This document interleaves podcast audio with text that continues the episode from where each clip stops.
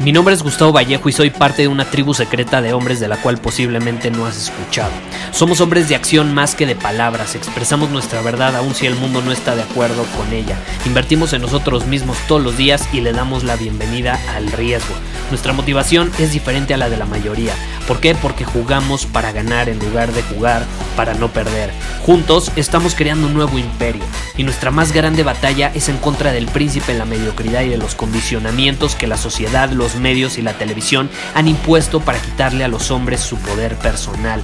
Si le preguntas a las personas normales, a la sociedad y a las escuelas, te dirán que estamos locos y que somos rebeldes. Y sí, tienen razón. Estamos locos, somos rebeldes, pensamos diferente y por eso el futuro nos pertenece. Somos hombres superiores y estos son nuestros secretos.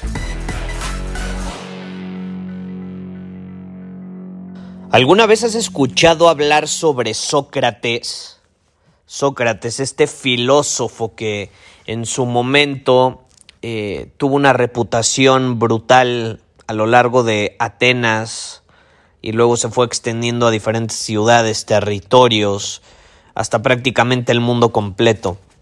Y hay una historia muy interesante de, del oral, oráculo Delphi, que era una mujer eh, muy conocida en su momento, por sus visiones divinas, tenía visiones.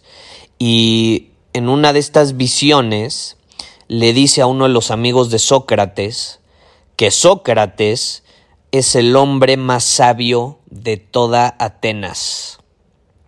Obviamente el amigo no se queda callado, va con Sócrates y le cuenta y le dice, oye, fíjate que fui con esta oráculo que es sumamente eh, conocida, famosa por sus visiones, y ella me dijo que tú eres el hombre más sabio de toda Atenas. Obviamente Sócrates lo primero que respondió es, esto no es posible, no puede ser así, no puede ser así.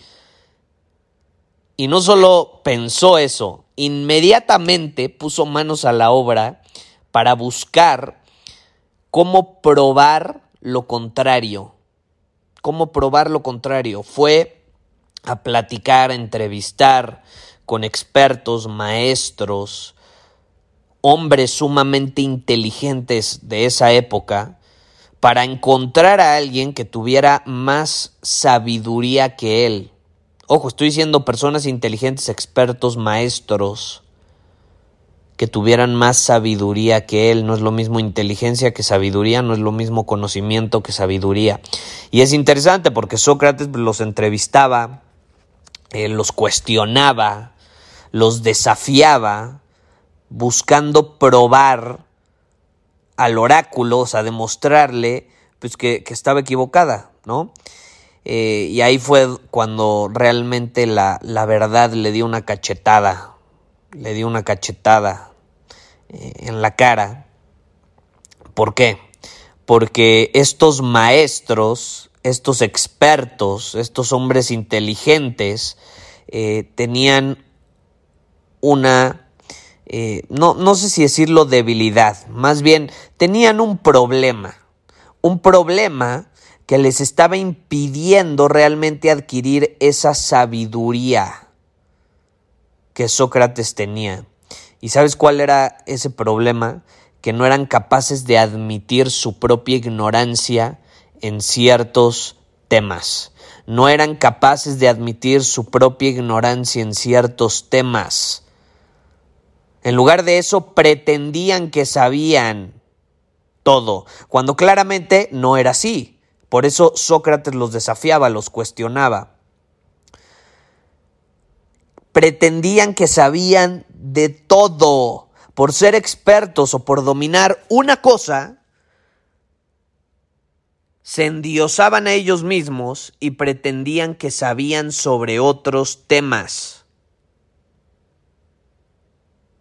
No sé si te suena eh, conocida la situación, no sé si te suena conocido eh, ese tema o bueno, más bien eh, es, esa, sí, esa situación donde alguien, por ser bueno en algo, empieza a querer aparentar que lo sabe en otras áreas o en prácticamente todo.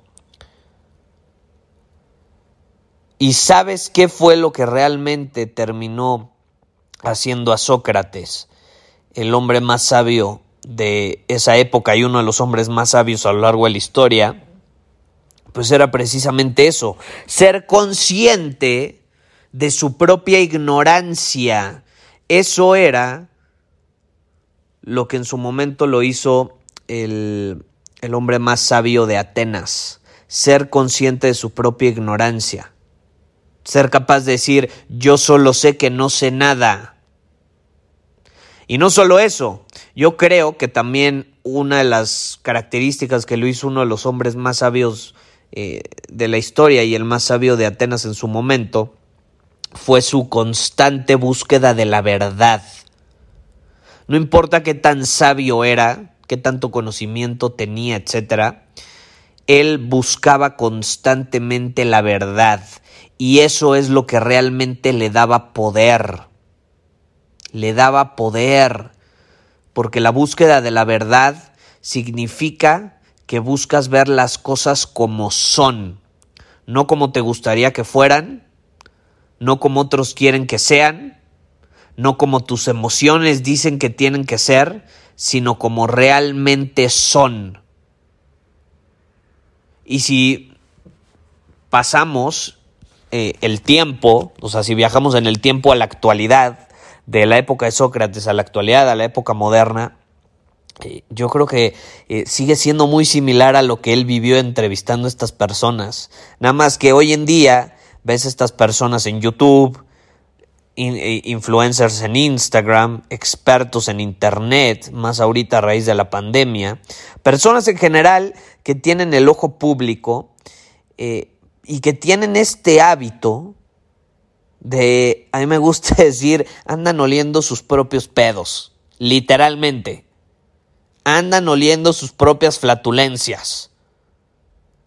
Y andan aparentando esta imagen eh, omnipotente, ¿no? Andan intentando jugar a ser dioses.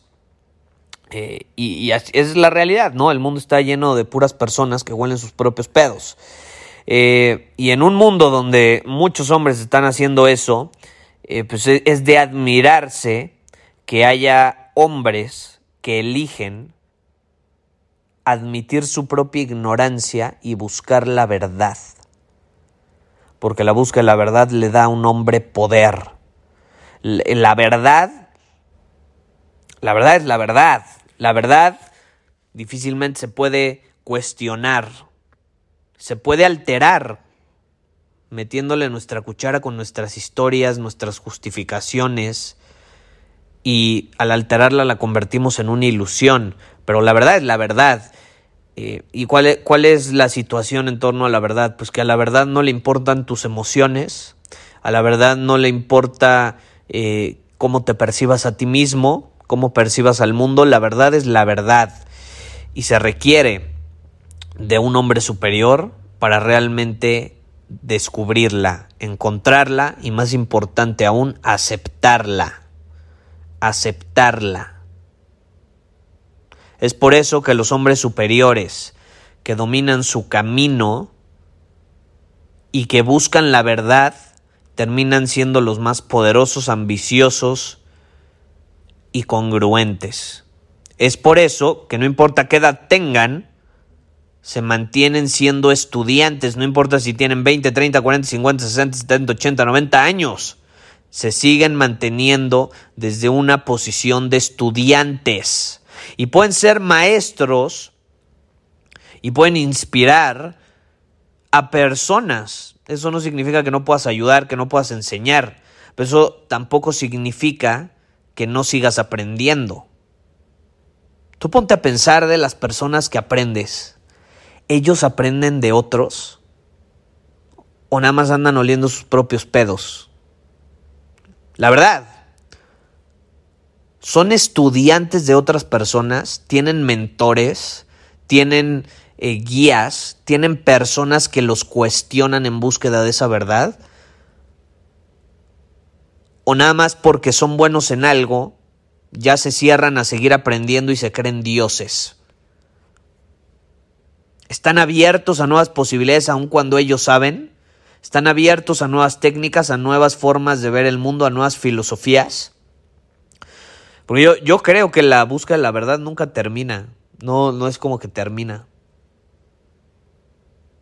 No, no es como que termine estudiando la carrera. Ah, ya acabé la carrera, ya no vuelvo a estudiar nunca. Esa es, una creencia absolutamente estúpida. ¿Estás de acuerdo? No tiene sentido. Te vas a quedar mediocre. Es una mentalidad absolutamente mediocre. Si buscas la verdad es algo que no va a terminar. No va a terminar un hombre lleno de virtudes, lleno de verdad, lleno de transformación, está en constante cambio. Es la realidad. Es la realidad.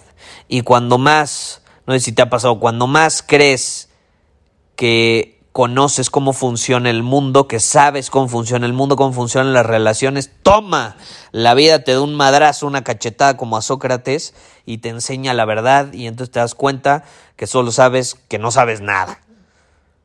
Y yo creo que esas, eh, ese tipo de sensaciones la, llegamos a tener a lo largo de nuestra vida varias veces.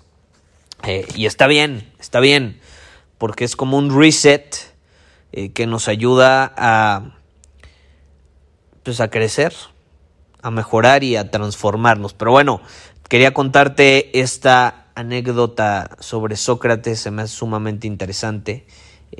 Y, admiro mucho su, su, perspectiva de aprendizaje, de ser estudiante, de siempre buscar la verdad, eh, porque yo creo que la verdad eh, es la raíz del poder personal de todo hombre.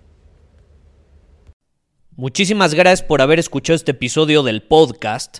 Y si fue de tu agrado, entonces te va a encantar mi newsletter VIP llamado Domina tu Camino. Te invito a unirte porque ahí de manera gratuita te envío directamente a tu email una dosis de desafíos diarios para inspirarte a actuar.